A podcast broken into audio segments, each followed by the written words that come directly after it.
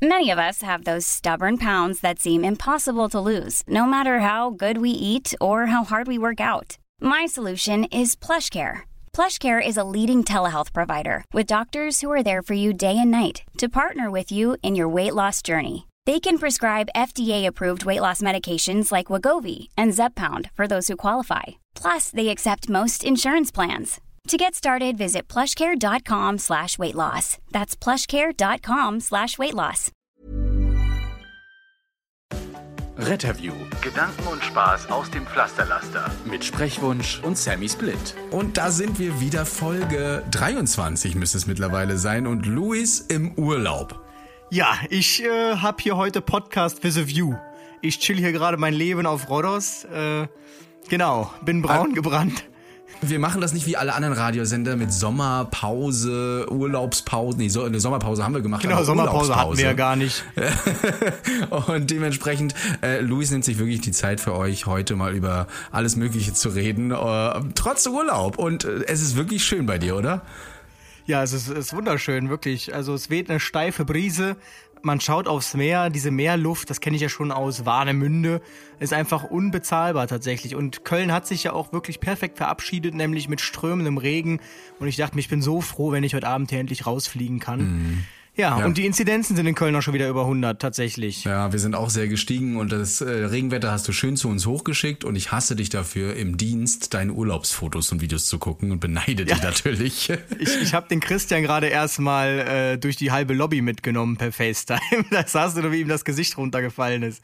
Absolut. Ich dachte schon, der erste Hilfetruck wäre was Tolles gewesen von Ratio Farm und Johannita, aber das toppt alles. Das toppt alles. Ist wirklich so. Ja, ist denn, ist denn irgendwas Besonderes jetzt passiert die Woche? Bestimmt, ne? ja, ich habe ein Novum und zwar habe ich meinen allerersten zwölf Stunden Dienstplan bekommen. Ich hatte ja, wir, wir fahren ja normalerweise 24 Stunden, aber ab September ist das jetzt anders. Jetzt gibt's zwölf Stunden bei uns und das sieht echt ein bisschen komisch aus. Also jetzt weiß ich, wie es dir so geht. Ja, krass, weil äh, das finde ich lustig, weil Köln ja tatsächlich wieder Richtung 24 Stunden geht. Nein. Und jetzt geht ihr quasi von 24 nach 12. Ja, doch, doch, in einigen Wachbereichen, weil tatsächlich, man ist ja damals auf 24 gefahren, dann hieß es, geht nicht mehr, dann ist man auf 12 gegangen und jetzt mittlerweile ähm, ins, explizit die Feuerwehr möchte eigentlich nicht mehr 12 Stunden fahren, weil es dir halt, ja, gerade im Rettungsdienst bei der Feuerwehr ist, ist, ist halt es nimmt dir halt so viel Zeit weg. Also, ähm, ich weiß jetzt nicht, wie euer Dienstplan aussieht. Und dabei sagte man mir letztens noch, also du guck mal, der Louis, der Sprechwunsch, der Status 5, ne? so wurdest du bezeichnet. Ja, der fährt ja auch immer zwölf Stunden. Und ähm, ja, das heißt äh, dass nicht, du das, dass, sie, äh, dass das du heißt, total erschrocken wärst, dass wir 24 Stunden fahren.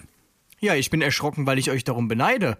Also, ich sag ah. mal so, wenn die Wache, wenn die Wache das zulässt und wenn ähm, die Einsatzfrequenz das zulässt, dann gibt's nichts Besseres als 24 Stunden. Denn sonst hast du diese Phänomene, dass du viermal am Stück da sein musst. Ich weiß jetzt nicht, ob euer Dienstplanmodell das auch hat, aber viermal am Stück kurze Wechsel. Ähm, da gehst du nur noch genervt irgendwie. Du bist ja nur noch auf der Wache. Du kriegst nichts mehr sonst geregelt. Du kriegst nach dem Dienst nichts mehr geregelt. Es ist, du hast ja nur noch Dienst. Du bist nur noch auf der Wache. Ähm, und ich glaube tatsächlich, bin mal gespannt, wie das dann bei euch läuft. Aber wenn ihr dann wirklich nur noch so oft da seid, dann wird es auch so die ein oder anderen Reibungen geben. Also äh, ja, du bin machst ich mal mir gespannt. ja Mut. Du machst mir ja, Ja, Mut. ich bin mal gespannt. Lieber. Also ich Ähm, hätte euch die 24er weiterhin empfohlen, aber mich fragt ja keiner. Wir sprechen uns dann quasi ab 1. September in 30 Tagen und berichten mal darüber, wie das so ist. Unterschied 24, 12 Stunden. Äh, mal ein Erfahrungsbericht wäre da gut, aber ich entsinne mich, wir haben darüber tatsächlich mal geredet und zwar noch zur Hoch-Corona-Zeit, wo du dich darüber beschwert hast, dass du in Köln nicht mehr einkaufen gehen konntest, weil du nach 20 Uhr Genau. raus bist erst. Ne? Richtig, genau. Da hast du vier Tage am Stück, sei es jetzt mal äh, Dienstag, äh, Mittwoch, Donnerstag, Freitag oder sogar vielleicht sogar äh, Mittwoch, Donnerstag, Freitag, Samstag. Wann willst du denn da noch einkaufen gehen? Also das ist echt.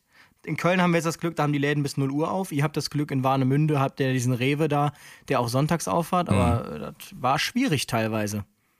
Ah ja, okay.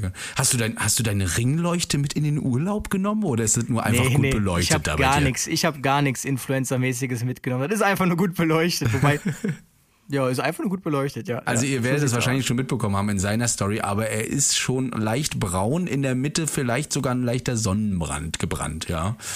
Ja, was soll man machen? Aber ich muss sagen, äh, dieser reine Liegeurlaub, der ist nichts mehr für mich. Also ich habe den ganzen Tag nur Hummeln im Arsch. Ich will die ganze Zeit entweder schwimmen, joggen gehen oder sonst was machen. Das mache ich dann auch, weil äh, ich kann nicht nur liegen und das halte ich nicht aus. Das und ich habe letztens versucht, auch mal gefragt, du Christian, wir wollen in Urlaub fahren, ne, so meine bessere Hälfte und ich. Und was, was würdest du denn gern machen? Und dann habe ich gesagt, Mensch, Städte reisen, Leute kennenlernen und alles Mögliche und ein bisschen entspannen natürlich auch. Und äh, prompt kam von meiner besseren Hälfte, ja, also ich würde gerne am liebsten nur am Strand liegen und ähm, ja, einen Cocktail nach dem anderen trinken. Nee, das, das packe ich nicht. Nee, ich auch nicht. Das, das packe ich einfach nicht. Aber ähm, ja, nächste Woche ist es ja schon soweit. Jetzt kommt ein Samstag sind wir dann das erste Mal zusammen live auf einer Bühne. Ähm, bei Matt im Kornfeld werden wir was erzählen. Wir werden es sogar wahrscheinlich aufnehmen und als Sonderfolge hochladen. Ähm, genau, ich möchte jetzt tatsächlich niemanden dazu aufrufen, jetzt unbedingt zu kommen oder so oder jetzt sagen, das wäre jetzt die einzige Chance, nachdem ich die Ticketpreise gesehen habe. ähm, das will ich wirklich keinem abverlangen. Ähm, ja, genau. Es wird ganz lustig, denke ich. Bin mal selbst gespannt. Ich werde ja direkt, also ich komme ja, ich fliege ja an diesem Samstag, fliege ich ja zurück. Das heißt, ich werde gar nicht wahrscheinlich zum, äh, zur Eröffnung da sein, sondern ich werde nach Köln fahren, ähm, kurz meine Sachen packen. Dann werde ich dich ja wahrscheinlich mit einsammeln, ich weiß es noch nicht und dann, äh, wenn du nicht mehr im Auto da bist, dann werden wir zusammen nach Hennen fahren. Das heißt, wir werden wahrscheinlich erst kurz vor unserem Vortrag auftauchen und dann wieder weg sein, wie die Stars das halt so machen. Äh, das äh, kommt darauf an, ob die Bahn fährt, aber ich kann mich entsinnen, glaube ich, dass ich auch mit Auto anreise und noch jemanden mitbringe. also von daher. Also da ja aktuell die Bahn streikt, ist das ja eigentlich auch nicht verkehrt. Aber wen bringst du denn mit? Na, den Jona. Ach so, okay. Die Liebe deines Lebens, ja. Ja, ja, ja, der, der ja, mich ja. nicht mag, aber das ist ein anderes der, Thema. Nicht mag. Nee, gut, aber ich glaube, es tut dir ganz gut, auch mal kurz ins Hotelzimmer zu gehen, so für eine Stunde und einfach mal nicht die Sonne zu genießen und auf deiner Haut äh, küssen zu lassen. Der Christian grinst mich hier gerade durchs FaceTime das mache ich von der ähm, es, äh, es, geht heute ähm, um den Studiengang, unter anderem, den ich studiere, weil alle immer fragen, hör mal, kannst du mal was darüber erzählen, was man da eigentlich macht und wie das so ist? Zum anderen aber auch über Studiengänge, was einige vielleicht nicht wissen, nämlich die man nur antreten kann, wenn man die Berufsausbildung äh, zum Notfazilitäter entweder schon abgeschlossen hat oder aber gerade sich in dieser Ausbildung befindet, beziehungsweise diese anstreben möchte. Das heißt, Zulassungsvoraussetzung ist wirklich der Notfazilitäter und ähm, genau, grundlegend werden wir, glaube ich, auch mal so ein bisschen erörtern, wenn man vielleicht auch für einige, die überlegen, vielleicht zu studieren, ähm, wie man sich an sowas eigentlich herannähert, was so Sinn macht, was man sich so angucken kann, weil diese Uni-Welt, ähm, die versinkt ja schon gerne in, ähm, in Fachbegriffen, die man gar nicht so kennt. Also ich weiß noch mal, dass mir mal zum Beispiel eine Freundin erzählt hat, dass sie mit ihren Kommilitonen feiern geht und ich dachte irgendwie, das wären ihre Professoren. Okay. Aber es sind ja einfach Mitstudierende. Aber das sind so Begriffe dann. Weil die älter waren oder warum war das so? Nee, ich weiß nicht. Sie meinte aber, ich gehe mit meinen Kommilitonen. Kommilitonen klang so offiziell. So, ich hätte jetzt einfach gesagt, mein, was sagt man denn, meinen Mitstudierenden oder so. Hm. Mitstudenten, Freunden, Kollegen aus dem Studium, keine Ahnung, aber Kommilitonen kannte ich zum Beispiel gar nicht. Aber ja. Ähm, wo soll man anfangen? Sollen wir mit den äh, Notfalltäterstudiengängen anfangen oder sollen wir anfangen mit Rettungsingenieurwesen? Ja, ich meine. Ohne ähm, S. Das müssen wir jetzt hier entscheiden. Die anderen können das ja nicht, dann ist der Podcast ja fertig. Nee, deshalb habe ich dich ja gefragt. Ähm, nimm mal den Notfallseite, da bin ich sowieso gespannt drauf, warum man den studieren ja, kann. Da gibt es tatsächlich drei verschiedene äh, Bachelorstudiengänge in Deutschland. Einmal Notfallhilfe und Rettungsmanagement, Bachelor of Science in ähm, Berlin.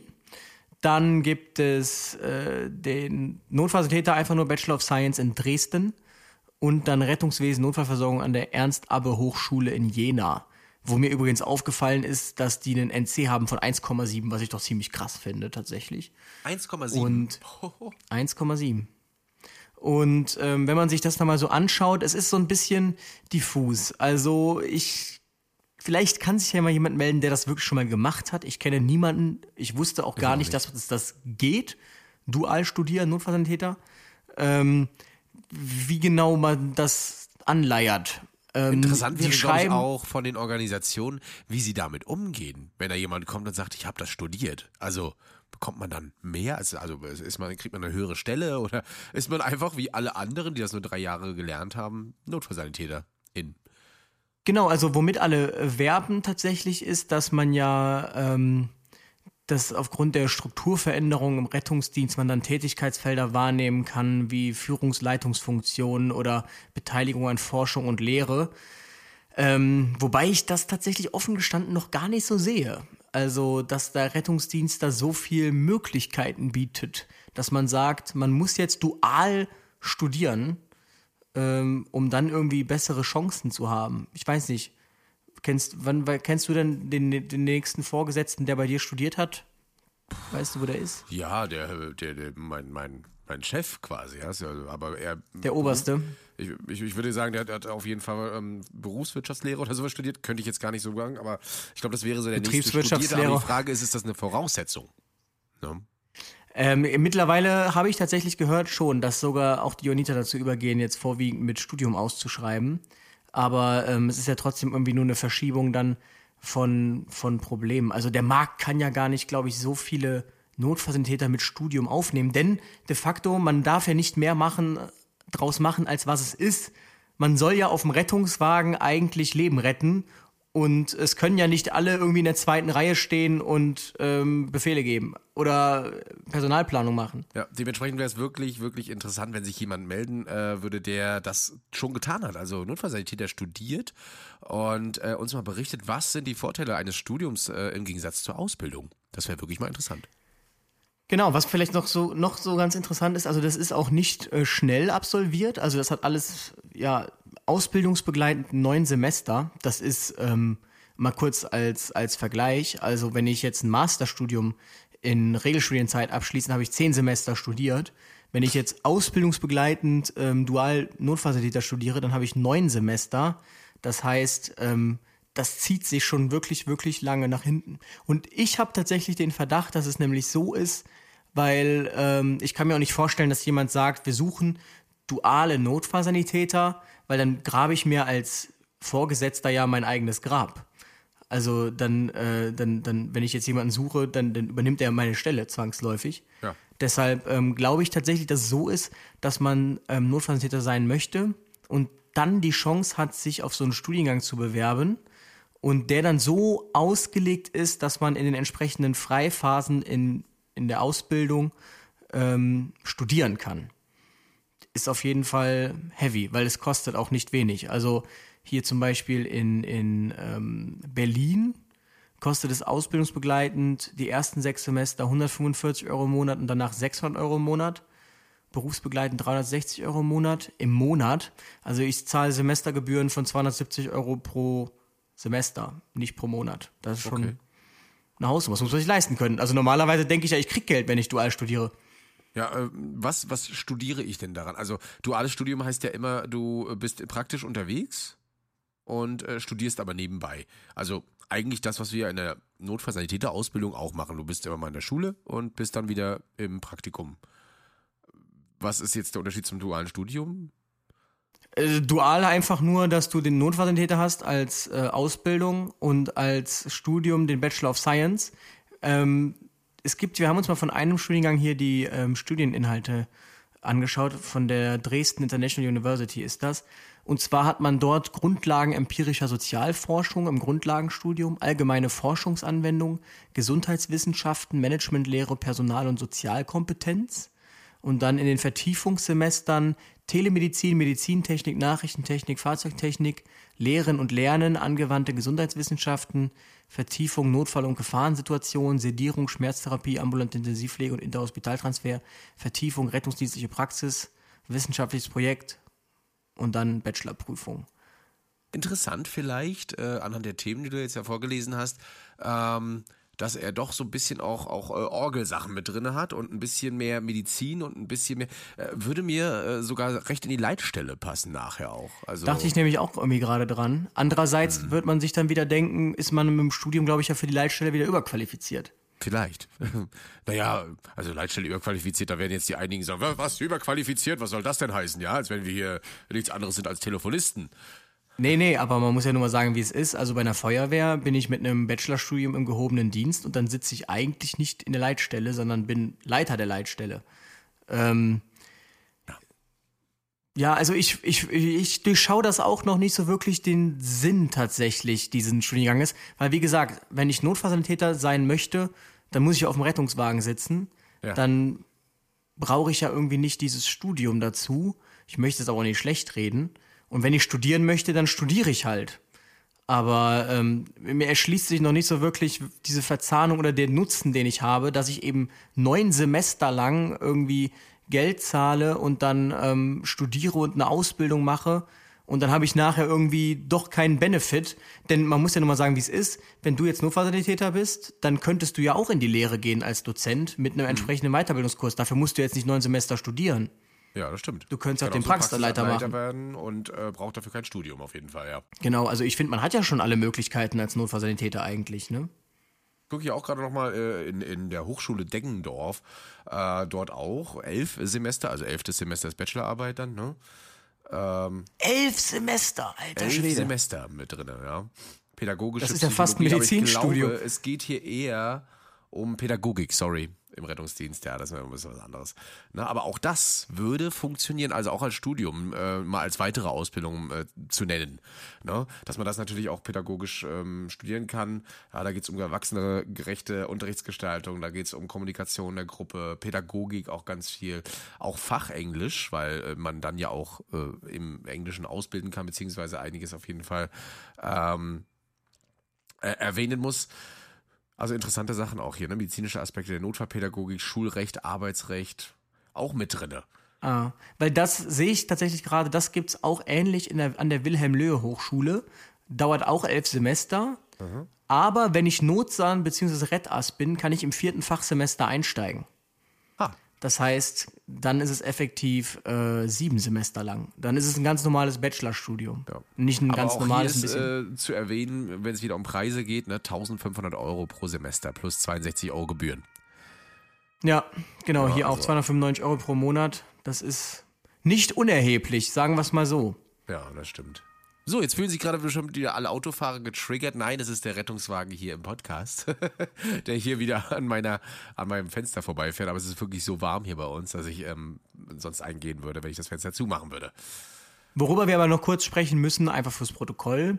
Ähm, man kann auch Medizin und Unfallpädagogik im Bachelor studieren an der Akon Hochschule für Humanwissenschaften also an der Johanniter-Uni. Es ist auf jeden Fall super easy, dazu was zu finden, ne? also im Internet. Genau, mindestens zweijährige Einschläge Berufserfahrung im Gesundheitswesen oder erfolgreich abgeschlossene dreijährige Ausbildung in einem Gesundheitsfachberuf. Aber ich bin auch, wen das interessiert, geht einfach mal auf rettungsdienst-forschung.de und dann auf Studiengänge. Ich bin auch schockiert, ehrlich gesagt, wie viele Studiengänge es eigentlich allein zum Thema Pädagogik gibt in der Medizin.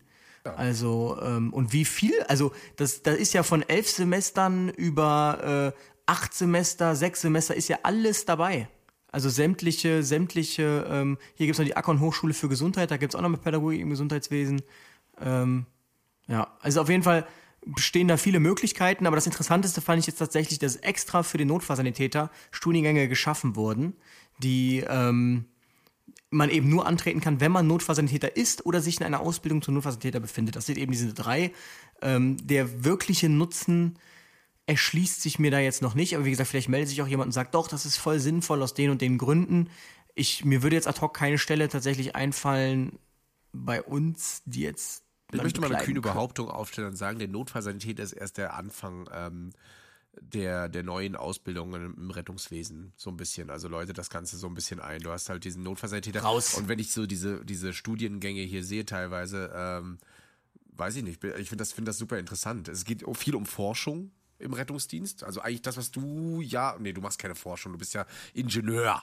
Ne? Also was genau, das, das sehen, das sehen wir noch, dass das was ganz anderes ist. Genau, aber ich weiß, was du meinst. Ich finde das auch, wenn ich mir das so anschaue, finde ich es interessant. Ich weiß aber nicht, ob ich diese Zeit investieren würde, weißt mhm. also ich könnte mir auch vorstellen, das ist natürlich viel. Also, also so ein, wenn ich so spezifisch Studium. für ein Thema wie zum Beispiel Gesundheitsmanagement oder Risiko- und Sicherheitsmanagement wirklich Interesse hege, dann mache ich das. Ne? Das ist, also man sucht sich da was raus und sagt dann, das würde ich gerne mal probieren, das würde ich gerne mal machen. Ähm, Finde ich gar nicht, gar nicht schlecht eigentlich. Dann wirst du halt eben zum Experten teilweise für Risiko- und Sicherheitsmanagement oder was auch immer. Äh, es gibt genügend Unternehmen, die sowas wahrscheinlich auch brauchen. Ne? Nicht nur im Rettungswesen, wahrscheinlich auch, nur, wenn ich jetzt an unsere Werften denke, die ja ihren eigenen Rettungsdienst haben, Flughäfen, KKG, ähm, da ist das schon durchaus relevant. Also viele der Themen. Katastrophenvorsorge und Katastrophenmanagement wird ein sehr gefragtes Studium sein jetzt. Ja. ja, aber ich frage mich, muss ich denn wirklich Notfallsanitäter sein, ähm, um das dann studieren zu müssen? Also diese drei Studiengänge, mir erschließt sich noch nicht dieses Alleinstellungsmerkmal gegenüber den anderen. Also ich finde das auch interessant, hier auch sowas wie ähm, äh, Telemedizin, Medizintechnik, Nachrichtentechnik, dass man überhaupt mal irgendwie darüber spricht, wie sowas funktioniert und dass man das so kennenlernt, aber Muss ich da jetzt zwangsläufig für Notfallsanitäter sein, ist halt die Frage dann. Ja, das wäre die Frage, ob man das wirklich sein müsste. Also warum, ne? Warum sollte ich jetzt äh, eine medizinische Ausbildung haben, eine Grundausbildung, ähm, um dann diese anderen Sachen zu machen, die wahrscheinlich gar nicht auf dem Rettungswagen stattfinden, sondern irgendwie anders. Nee, das könnte ich mir auch nicht vorstellen, dass das Grundvoraussetzung ist. Aber ich finde tatsächlich cool, dass dieses Pädagogik-Thema so kommt. Medizinpädagogik, ne? Kommen wir mal zu einem Studium, wo wir wahrscheinlich noch ein bisschen mehr erzählen können, vor allen Dingen du. Rettungsingenieurwesen. Wir haben ja immer über deine Masterarbeit äh, oder Bachelorarbeit geredet und äh, über deine zukünftige Masterarbeit. Die ist ja Die jetzt Masterarbeit haben wir schon drüber gesprochen. Da, da hast du wohl mit dem Zeitreisenden Luis gesprochen. Die ist nämlich noch in der Anfertigung. Richtig, die befindet sich in der Anfertigung, aber ähm, auf jeden Fall sind wir näher darauf eingegangen, aber niemals auf deinen Studiengang. Wie funktioniert das? Was passiert da? Wie, wie sieht das aus? Wie ist das aufgebaut? Wie kamst du zu Genau, dieser Idee? ich frage, ich, ich stelle jetzt einfach mal die Frage, die ich sonst immer höre. Und jetzt bin ich immer gespannt, ob du mir jetzt ad hoc schon das Richtige sagen könntest. Wenn du auf einer Party bist und ich frage dich jetzt Rettungsingenieurwesen, Rettungsingenieurwesen, was ist das denn? Was macht man da? Was stellst du dir darunter vor? Nehmen wir das Wort auseinander. Rettung müssen wir nicht drüber reden. Ne? Es geht um, um Rettungsdienst, es geht um Rettungs, äh, allgemein Rettungswesen. Äh, Ingenieur ist für mich immer technisch. Hat immer für mich irgendwas mit technisch Berechnung, Daten, äh, Ingenieure, ne? kennt man ja eigentlich. Die entweder bauen oder schaffen die irgendwas. Das würde ich einfach so, dass du, dass du irgendwas ähm, erarbeitest, erschaffst. Ich, natürlich habe ich jetzt ein bisschen Hintergrundwissen, das ist natürlich doof für mich, aber ich würde daraus sagen, dass, äh, dass es hier um Planung, um Logistik geht im Rettungsdienst und äh, das in groben studieren dann. Das ist äh, sehr interessant tatsächlich. Also du bist ja schon auf dem richtigen Weg, aber wir werden gleich noch sehen, dieses Rettung in Rettungsingenieurwesen, das ist weiter gefasst. Also ähm, das bezieht sich gar nicht so sehr auf Rettungsdienst. Rettungsdienst operativ hat auch eigentlich gar nichts in diesem Studium verloren. Redet man eigentlich nur in einem Modul groß drüber. Rettung bezieht sich so, also wenn ich jetzt zum Beispiel sowas wie Trinkwasserversorgung und Funktion und Aufbauberechnung erwähne, dann würdest du sagen, okay, ja doch, hat irgendwie ja schon auch was mit Rettung zu tun. Und äh, eben da sind auch Rettungsingenieure aktiv. Das meine Aber, ich übrigens mit ähm, Rettung und allem allgemein. ach Nicht nur so, der okay. Rettungsdienst an sich, sondern Rettung im Allgemeinen. Heißt Feuerwehr, heißt THW, heißt Infrastruktur, heißt ne, alles, was, was gerettet werden kann. Genau, alles und noch viel weiter tatsächlich. Ähm, ein Thema ist immer kritische Infrastrukturen und Resilienz. Resilienz ist immer so das. Da haben wir auch einen Professor, der ist absoluter Resilienzexperte, mit dem Gegenteil auch Vulnerabilität. Ähm, Das ist so das Ding. Und unser Lieblings, äh, unsere Lieblingswebsite ist immer das BBK, also das Bundesamt für Bevölkerungsschutz und Katastrophenschutz. Und, Ich finde das übrigens ähm, super interessant. Ich habe mal so ein Dokument ge- gefunden bei uns in der Wache.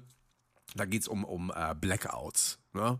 Wie sieht's Jo, aus? Was passiert ist- bei Blackouts? Kritische Infrastruktur. Ist- Darf ich nicht drüber reden, aber ich fand es halt super interessant, das zu lesen, was, wie, wo abläuft und dass man sich darüber Gedanken gemacht hat, äh, wenn es denn zu längeren Stromausfällen in der ganzen Stadt kommt. Ne? Genau, das ist das Never-Ending-Thema. Stromausfall und dann auch, da gibt's auch ohne Ende Forschung zu Stromausfall, auch im Zusammenhang mit Tankstellen, also kritische Infrastruktur und Stromausfall. Das ist auch ein riesiges Thema im Studium immer. Und ähm, ja, da gibt's auch viele Veröffentlichungen von BBK, auch zum Thema Hochwasser tatsächlich. Und ähm, ja, wenn man jetzt über den Studiengang einfach mal kurz äh, spricht, man kann in Hamburg studieren und in Köln. In Hamburg geht er sechs Semester, in Köln sieben Semester. In Köln ist er ein bisschen ingenieurlastiger, was ich gehört habe. Und ich habe nicht in Hamburg studiert, tatsächlich. Und er enthält ein Praxissemester. Das heißt, ein Semester, wo man sich irgendwo aussucht, wo man hin möchte. Und ähm, dort ist man an der Praxis. Ich war bei einer Feuerwehr im gehobenen Dienst. Und ähm, ja, man braucht tatsächlich ähm, Zugangsvoraussetzungen. Also entweder man ist Rettungssanitäter, dann bekommt man das komplett anerkannt, oder man ist Notfallsanitäter, das würde man auch anerkannt bekommen. Oder man ist eben in der Feuerwehr und dann muss man sich da mal durchschauen. Da kann man sich so verschiedene Sachen auch als Freiwilliger irgendwie anrechnen lassen. Ansonsten muss man eben ein Vorpraktikum absolvieren. Und viele gehen leider in dieses Studium rein und das ist aber, glaube ich, nicht exklusiv ein Problem dieses Studienganges, sondern von vielen Studiengängen gehen einfach, lassen sich so von dem Namen so leiten und sagen dann, ich fange das jetzt einfach mal an und wissen gar nicht so, was dahinter steht. Deshalb empfehle ich als erstes immer, gebt euren Studiengang an, wie er heißt bei Google und dann noch den Zusatz ähm, Modulplan oder Studienverlaufsplan oder Modulhandbuch. Dann kriegt ihr nämlich mal eine Auflistung, was erwartet euch eigentlich in diesem Studium für Module und dann wisst ihr auch ungefähr, in welche Richtung das geht. Weil ähm, der Christian sieht es jetzt gerade zum Beispiel schon für Rettungsingenieurwesen, wenn man sich mal die Module anschaut, dann sieht man, okay, hätte ich jetzt vielleicht nicht gedacht, dass das so da drinnen steckt, alles. Also ich war auch verwundert über so Dinge wie technische Thermodynamik, Elektrotechnik, Wärmeübertragung, Messtechnik. Also ich hätte da Strömungstechnik, das ist 50% Durchfallquote. Ich hätte jetzt mehr so Sachen da erwartet hier im vierten Semester wie Naturgefahren, Risiken, epidemiologische und biologische Gefahren oder sowas. Das ist wie so ein ähm. Rettungsdienstbuch, muss ich sagen, so aufgebaut. Ne? Erstmal die Grundlagen, Chemie, Physik und hast du nicht gesehen, alles Mögliche, wo du denkst, oh ja, hatte ich in der Schule alles. Und dann kommt es irgendwann mit dem interessanten Zeug, ne? Wärmeübertragung, Messtechnik, menschliche, technische Gefahren und Risiken und so weiter und so fort. Da wird es dann interessant. Aber das ist einfach so. Du brauchst erst die Grundlagen, ne? damit es nachher checkst und vor allen Dingen anwenden kannst. Genau, und die ersten drei Semester ist im Prinzip fast genauso wie Maschinenbau das heißt, man könnte sich da auch echt viel anrechnen lassen ähm, und dann eben eine Maschinenbaumaster draufsetzen. Man kriegt dann Auflagenfächer, aber das ginge. Ähm, da haben wir jetzt im ersten Semester so Geschichten wie Arbeitstechniken, Projektorganisation ist einfach nur, wie arbeitet man wissenschaftlich? Ähm, weil man ja wissenschaftliche Dinge anfertigen muss. Ingenieurmathematik ist halt, Mathematik geht ein bisschen über die Oberstufenmathematik hinaus. Muss man sich durchkämpfen, ist so, ist trocken, super trocken, ganz ehrlich, null konkreter Bezug zu irgendwas, ist einfach nur Ableitungen und verschiedene Verfahren in der Mathematik. Muss man sich durchwuseln. Äh, Technische Mechanik, ähm, auch sehr interessant, ist tatsächlich sowas wie äh, einfach Statik, könnte man sagen. Also da berechnet man so, so, ähm, oh, jetzt komme ich auf den Namen gerade nicht, so Fachwerkkonstruktionen zum Beispiel, also ganz einfache technische Mechanik. Ähm, dann Einführung in das Rettungs- und Brandschutzingenieurwesen, da muss man dann eine Pro Projektarbeit anfertigen. Ich habe zum Beispiel damals über einen möglichen GAU des Kraftwerks Tihange äh, geschrieben und wie dann so die Ablaufplanung wäre. Ja. Wenn ich mir die jetzt durchlese, diese Arbeit aus dem ersten Semester, würde ich wahrscheinlich die Hände über dem Kopf zusammenschlagen. Aber damals, äh, ja, war das noch ganz okay. Chemie, Chemie ist wirklich Chemie, wie man es sich vorstellt, mit konkretem Bezug tatsächlich. Das ist das erste Fach, wo es wirklich konkret wird, weil da redet man schon so über Sachen wie, ähm, sie haben den und den Gefahrstoff, ähm, der reagiert mit dem reagiert er so, mit dem reagiert er so und den können sie so binden und bla bla bla und so können sie berechnen, wie viel sie von dem einen Stoff brauchen, damit sie den komplett gebunden haben. Ähm, das ist so Chemie, was man dort lernt, besteht aber tatsächlich einfach nur, dass einem da pro Vorlesung einfach nur Formeln ohne Ende angeklatscht werden. Da habe ich mich ja schon mit dem Jona darüber unterhalten, äh, der Freund von Christian, ähm, der ja auch Mediz äh, Medizin, Chemielehrer, Chemie, ja. Ja, ja. Chemielehrer mhm. ist mhm. und wo ich ihm auch sagte, gibt es da eine Logik? Also muss man diese Formeln einfach auswendig lernen, diese Reaktionsgleichungen, oder weiß man einfach, dass das mit dem einfach so reagiert? Ich stand da nämlich so, ich habe versucht, diese Logik nachzuvollziehen. Muss ich das gerade einfach auswendig lernen oder sehe ich einfach den Zusammenhang nicht? Die Frage Warum ist es einmal so Lehrerin, und einmal so? Die Frage hatte ich an meine Lehrerin damals tatsächlich auch immer. Und äh, sie meinte auch, aber Jona eben auch, dass es gibt so Formeln, die kennt man einfach irgendwann. Ne? Äh, und, und, äh, und dann braucht, da braucht man keine Oxidationszahlen und Reduktionszahlen und so, das ist nachher alles äh, nice to know, aber äh, er sagt wirklich, das ist einfach nur Routine. So wie bei uns nachher dann, hey, äh, zu Kedernest kommt Dormicum und so weiter und bei Amiodaron 14 äh, Milligramm auf ne, und so weiter. ja.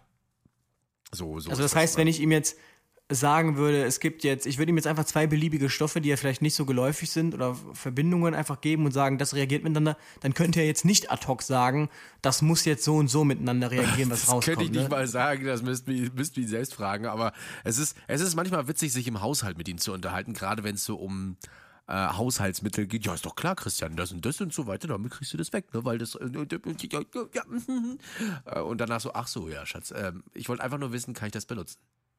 Ja, oder? Nein? ja. Kriegst du noch direkt zum Thema, wie ich mit Wodka-Öl äh, bin. ja, genau. Hat funktioniert. Ja. Ja, ja ansonsten ja. hat man noch ja, Physik. In Physik rechnet man dann so Sachen wie zum Beispiel einen schiefen Wurf. Also es hat auch wieder gar nichts so wirklich zu tun mit ähm, dem, was man so kennt. Und ähm, dann hat man so eine Projektarbeit, wo man halt zum ersten Mal mit anderen Leuten eine Projektarbeit anfertigt. Ja, aber das ist halt erstes Semester, das ist noch sehr überschaubar. Im zweiten wird es dann schon einen Ticken interessanter, Werkstofftechnik, weil da ähm, führt man auch wirklich Versuche durch, ähm, so, man gibt jetzt zerstörende Werkstoffprüfung, wo man eben entsprechend Kraft auf den Werkstoff anwendet. Dann siehst du diese Kraftkurven und dann siehst du auch, wann der versagt, der Kraft, äh, der, der, der Werkstoff. Und das ist tatsächlich ganz interessant, weil man dann zum Beispiel so Dinge lernt wie, ähm, dass es ein Stahl, wenn der super heiß ist, dann gibt es mehrere Möglichkeiten, diesen abzukühlen. Und das entscheidet letztlich darüber, nicht nur die Zusammensetzung des Stahls, also was da für Stoffe drin sind, sondern auch wie man den abkühlt. Das entscheidet darüber, wie der Stahl am Ende ist. Das ist ja. ein ganz anderer Stahl, wenn ich den jetzt in kaltes Wasser tunke. Ähm, das nennt man Abschrecken. Und ähm, wenn ich den jetzt einfach nur liegen lasse, vielleicht auch in einem Ofen und den ganz, ganz langsam runterkühle, dann habe ich einen ganz anderen Stahl, als wenn ich den abschrecke. Und das ist halt ganz interessant. Der ist nämlich, äh, wenn ich den abschrecke, dann ist der eher sehr hart, spröde. Man kennt das von den Schwertern. Und ähm, das Problem ist eben, das sind also Sachen, wenn jetzt die Feuerwehr zum Beispiel ein Dach hat, das brennt, da sind Stahlträger, die brennen, die glühen richtig. Wenn die glühen, dann sind die quasi in einem Zustand, wo man den formen könnte. Warm formen heißt das dann. Und wenn ich den dann mit Wasser kühle, dann schrecke ich den ab. Das heißt, der Stahl, den ich jetzt erzeugt habe, ja, das ist nicht mehr der, der mal oben war. Der ist und das ist das Interessante. Wahrscheinlich. Hm? Genau, der ist nicht, also der, genau, das ist, also das, die Tragfähigkeit ist da nicht mehr gegeben. Und das sind so interessante Sachen, die lernt man da tatsächlich, die blickt man dann erstmal. Ähm, ist trotzdem ein sehr theoretischer Weg, sagen wir es mal so. Aber spannend. Ich habe ja äh, früher Veranstaltungstechnik nur ein bisschen gelernt. Ich habe es tatsächlich nicht als äh, komplette fertige Ausbildung gemacht. Aber auch da äh, war viel Berechnung mit drin. Also wenn man so eine Bühne baut, wenn man ähm, Lampen aneinander schaltet. Früher gab es ja noch die analogen Lampen, nicht wie heute LEDs. Da musste man auch wirklich noch rechnen, wie viel kann ich an so eine Steckdose ranmachen, einen Kraftstrom. Und äh, das hat alles viel geholfen. Vor allen Dingen auch Bühnenstatik berechnen, ne? wie viel kann ich da an eine Traverse punktuell oder verteilt dranhängen, alles, äh, aber es hilft. Ne? Also, das bringt schon Die Momente, merkt, die da wirken. Ja. Man, man, merkt es halt später erst. Ne? Es ist auch so ein Unterschied, habe ich eine bewegte Lampe oder eine starre Lampe, all das sind äh, Sachen, die müssen berechnet werden. Und wenn zum Beispiel so eine Bühne über fünf Meter ist, dann wird jede Bühne abgenommen vom Bauamt. Ne? Als, äh, also das, und das muss dann alles berechnet sein und da muss dann richtig so ein Bühnenbauplan vorgelegt werden. Ähm, nur mal so, also. Aber so, das ist auch Im, gut Im Ingenieurwesen merkt man wahrscheinlich später dann erst, ach, dafür brauchte ich das vielleicht. Genau, aber ich finde das zum Beispiel auch, also Audio-Ingenieure kann man ja, glaube ich, auch studieren, Audio-Engineering oder so. Das ist ja auch hoch, äh, das ist ja wirklich eine Wissenschaft für sich. Also es ist ja wirklich hochtheoretisch, auch mit diesen ganzen Schallwellen mhm. und wie man das wirklich, das perfekte Klangerlebnis schafft. Sollten wir uns übrigens mal für deinen Raum vornehmen. Also bei mir geht es ja, ja, schon genau. mittlerweile mit dem Schall, aber bei dir sollten wir mal berechnen, wo wir so eine Schaumstoffmatte an die Wand hängen, damit es nicht mehr so schallt bei dir. Ne? Das merkt man ja immer. Liegt ja, jetzt nicht stimmt. nur an meiner Stimme wirklich, sondern es ist wirklich bei dir dieser Raum. Das ist so ping, ping, ja. ping, ping. Ja, ja. das knallt die Ball ab. Ansonsten haben wir noch Konstruktionslehre und CAD. Das ist wirklich, da muss man durch. Also da lernt man im Wesentlichen einfach mal so einen, so einen Plan zu lesen, wie ihn jetzt der, ähm, der, der, der, ähm, der, der, der, der an der Fertigung bekommen würde, jetzt der Industriemechaniker. Ähm, man zeichnet auch wirklich selber. Also das ist richtig krass. Man sitzt da wirklich mit seinem Bleistift in verschiedenen angespitzten Formen, denn die Linien, das ist alles genormt, wie dick einzelne Linien sein dürfen. Ja. Und ähm, Bohrungen, wie die zu kennzeichnen sind, überbemaßen darf man auch nicht. Und da muss man dann wirklich richtig schöne ähm, Konstruktion, Zeichnungen äh, anfertigen nach Aufgabenstellung und abgeben, die werden bewertet. Und ähm, das ist eben wichtig, damit man nachher so einen Plan lesen kann. Zum Beispiel ein Rettungswagen, wenn der nachher einen Plan hat, wie der Koffer gebaut werden soll, dann muss man ja wissen, wie man den liest. Da muss man wissen, dass es drei Ansichten gibt. Genau. Ähm, und deshalb ist das dann wieder wichtig, dass man dieses theoretische, diesen theoretischen Background hat. Genau. Kannst du das? CAD übrigens die Abkürzung, für wer die noch nie gehört hat, dieses äh, Computer Aided Design Programm, so eine Software, genau. die euch beim Konstruktieren, äh, ja beim, na, wer heißt das denn? Konstruierenden Zeichnen, glaube ich, hilft. Konstrukte, also Entwürfe und so weiter, Designs und das alles am Computer mittlerweile. Also es wird alles schon gut unterstützt. Hatte man früher nicht, muss man mal bemerken, ne? wie die früher noch gebaut haben und heute alles mit Gibt's Computer. noch so, genau, so riesige Hallen, wo du dann die ganzen Zeichner siehst, die heißen ja technische Zeichner oder so, mit ihren riesigen, ähm, ihren riesigen schiefen, ähm, halbschiefen, ich glaube 45 Grad Winkel oder so ähnlich, ja, so ähm, Zeichenbrettern. Zeichenbrett, genau, genau, wie sie dann da Herrlich. zeichnen. Und das ist wirklich eine Wissenschaft für sich. Auch die, die, die Buchstaben, die man da zeichnet, da gibt es auch extra Rohlinge für. Ähm, das ist alles durchgenormt. Das ist äh, nicht ohne. Genau, machen heute halt auch vieles eben Computer. Äh, super interessant. Aber es, es gibt technische Zeichner immer noch. Also sie machen es auch immer noch manuell, ne? Aber danach, wenn es dann um 3D-Modelle geht und ähm, Designs, da machen das dann die Computer. Und das äh, sehr gut mittlerweile. Was ich ja wirklich krass finde, ist aber, dass du es ja wirklich am Computer in CAD komplett machen kannst. Und dann erzeugt dir CAD auch wirklich, dass du könntest theoretisch direkt an die Maschine senden und die wird dir das genau so machen. Das sind echt komplexe ja. Bauteile teilweise. Also das ja. ist echt nicht ohne. In einfacher Form haben wir das übrigens auch hier. Ich finde das immer super mit unseren Tassen. Ich konnte die ja vorher designen, dann habe ich sie auf so ein Mock-up, nennt man das Ganze, gepackt. Luis geschickt, hier, findest du Dude? Ja, und dann hast du die nachher in der Hand und es sieht einfach mal geil aus. so wie am Computer halt, aber du hast es halt physisch in der Hand. Und ich glaube, das ist schon allein äh, das Geniale ist bei mir auch so, wenn ich Schilder und Aufkleber mache und sowas. Das macht einfach Spaß. Du designst irgendwas, der Kunde findet das gut und dann hast du es plötzlich in der Hand und sagst, hier und das gebe ich jetzt meinem Kunden. Und ich habe es gemacht. Ja. Dann, ich könnte dir eigentlich mit den nächsten ein paar Fußballtrikots schicken. Muss ich mal gucken. Ja. Zum, zum Machen. Ja, mach ich. Ich schicke dir auf jeden Fall mal so ein 112-Pulli jetzt irgendwie. Oder so Ja, Shirt. stimmt. Dann ähm, Strömungstechnik oder Strömungslehre. Es heißt Strömungslehre, es ist technische Strömungsmechanik und das ist das absolute Killerfach. Also ich bin ein Semester in die Vorlesung gegangen. Ich habe die Klausur nicht geschrieben. Und danach bin ich gar nicht mehr in die Vorlesung gegangen, ich bin noch nicht in die Übung gegangen, ich bin einfach nur ins Tutorium gegangen, weil wir dann wirklich klausurrelevant vorbereitet wurden. Also das ist wirklich abgefahren. Was also kann ich mir unter Strömungslehre vorstellen? Also ähm, ja, was, wie klärt man das jetzt am. am welchen, da hast du aufgepasst, ne? Da warst du. Ja, es ist, es ist so allumfassend. Ähm, ich weiß nicht, sagt dir der Bernoulli was? Es geht im Prinzip darum. Ähm, Schon mal gehört, ja. Genau, wie ein etwas von A nach B strömt. Zum Beispiel ähm, so ein Rohrsystem, das du jetzt hast. Dann kommt es darauf an, was hast du für einen Stoff, was hat der für eine Dichte. Und dann geht es nämlich langsam schon los. Fluid, dann hast du Reibungskräfte, die wirken, dann hast du verschiedene Bauteile, die wiederum erzeugen verschiedene Reibungen. Und das geht dann im Prinzip darum, dass du das alles rechnest. Da gibt es so eine Bernoulli-Gleichung und das ist, da kommen wirklich Formeln am Ende raus, das ist unvorstellbar. Ja. Und ähm, das ist dann aber wieder im kleinsten interessant, wenn es zum Beispiel um so Sachen geht wie eine ECMO zu konzipieren dann kommt das nämlich wieder zum Tragen. Die ganzen ähm, Wie viel Punktleistung brauche ich, um, um gewisse Kräfte zu erzeugen, damit die Kapillaren am Ende dann trotzdem noch gut versorgt werden? Und das, ja, genau. interessant. Wie viel Reibung hast du? Vielleicht Reibungsverluste, Druck muss berechnet werden und ja. so weiter und so fort. Also, also das ist wir haben diese Folge ohne. ECMO noch nicht gemacht.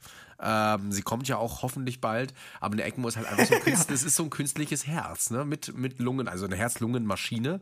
Ne? Mal ja. so ganz kurz ausgedrückt. Und äh, diese Herz-Lungen-Maschine ersetzt einfach erstmal die Funktion des Herzens und äh, mit unter der Lunge äh, und muss dann aber trotzdem den ganzen Körper weiterhin versorgen. Genau. Also es ist ähm, nicht zu unterschätzen und gerade an der ECMO, da forscht man tatsächlich auch gerade bei uns, also zumindest an so Teilen, da kommt dann auch wieder technische Thermodynamik und Wärmeübertragung zum Tragen, dass man versucht, das so effizient wie möglich zu gestalten.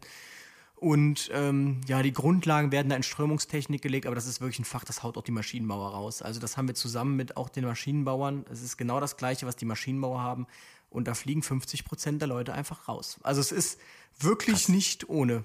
Und äh, die Klausuraufgaben, ey, mein lieber Schwan, also die haben auch alle Teile A bis D und die fangen ganz easy an mit hydrostatischem Grundgesetz, das noch einfach ist.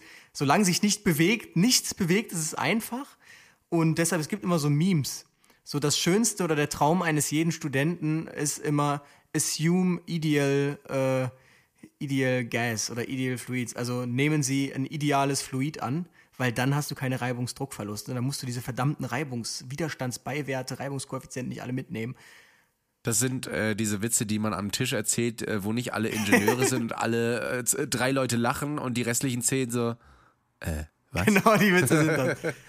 Aber das ganz, also wirklich, das sage ich das auch ganz bewusst, erzähle ich das so, es ist genauso krass, wie es jetzt vielleicht klingt. Also deshalb ähm, sollte man sich so, und wenn man das nicht besteht, dieses Modul, dann heißt es nicht irgendwie, okay, man kann es dreimal schreiben, de facto. Und wenn man es dreimal nicht besteht, dann darf man diesen Studiengang und keinen ähnlichen Studiengang mehr studieren in Deutschland. Deshalb, wegen eines ähm, Moduls. Genau, überlegt euch gut, was ihr euch da antut. ähm, genau, wenn man das dann aber mal überstanden hat, Differential- und Integralrechnung, das ist Mathe 2, ähm, klingt genauso spannend. Ja. Genau, Probabilistik, Wahrscheinlichkeitsrechnung, da haben wir schon jetzt oft genug drüber gesprochen. Und dann wird es endlich mal interessant Methoden der Risikoanalyse. Da redet man dann wirklich über Risikoanalysen, diese klassische Risomatrix, äh, Risomatrix, Risikomatrix, man kennt sie. Und ähm, da muss man dann zum Beispiel auch eine ähm, Risikoanalyse schreiben zu einem Thema, das man sich aussucht. Wir haben damals geschrieben über das Risiko für Nicht-Einhalten der Hilfsfristen auf Autobahnen, haben dazu so ein paar ähm, Daten gesammelt und sind zu dem Schluss gekommen, das Risiko ist hoch. ähm, Überraschung. Und dann, und das ist ganz interessant, denn er wird ja bald auch Gast sein, haben wir das erste Modul rechtliche Grundlagen bei Professor Dr. Dr. Carsten Fehn. Ähm, Vollblutjurist, also ähm, der hat echt was auf dem Kasten. Und ähm, genau, da lernt man dann wirklich so, so Fragen, wie, also erstmal geht man natürlich, ähm, was gibt es überhaupt so für, für, für ein Rechtssystem, was haben wir, was gibt es für ähm, Gerichtsbarkeiten und so weiter und so fort. Also die Basis, die Grundsteine werden da gelegt, ähm, Zivilrecht, Strafrecht, Verwaltungsrecht. Und wenn ich zum Beispiel jetzt die Uni verklagen wollte, weil ich sagen müsste, ähm, weil ich sage, ich möchte ein Modul äh, bestehen, dann ist das kein Strafrecht, sondern es wäre verwaltungsrechtlich zum Beispiel, es würde vor das Verwaltungsgericht gehen und so weiter und so fort. So was lernt man da alles. Und dann hat man das zweite Semester auch schon geschafft. Und dann denkt man, jetzt könnte es ja langsam mal einfacher werden. Aber Pustekuchen, im dritten Semester geht es dann direkt los mit E-Technik. Und da muss ich sagen, ich weiß nicht, was bei dir ist, E-Technik. Ich verstehe es. Ich habe es auch damals mit mehr Glück als Verstand bestanden ich fand es noch nie logisch. Man steht dann da auch da und muss dann da irgendwelche Schaltungen zusammenknüpfen im Praktikum. Es, es, es, es, es, leuchtet, es hat mir nie eingeleuchtet, das mit den ganzen Widerständen und Strom und das ist einfach nicht meins. Warum nicht? Ich finde das super spannend. Ich finde das super Du geil. findest das spannend? In der Klausur hattest du dann so die letzte Auf. Ever catch yourself eating the same flavorless dinner three days in a row? Dreaming of something better? Well. HelloFresh is your guilt free dream come true, baby. It's me, Gigi Palmer. Let's wake up those taste buds with hot, juicy pecan crusted chicken or garlic butter shrimp scampi. Mm. Hello Fresh. Stop dreaming of all the delicious possibilities and dig in at HelloFresh.com. Let's get this dinner party started.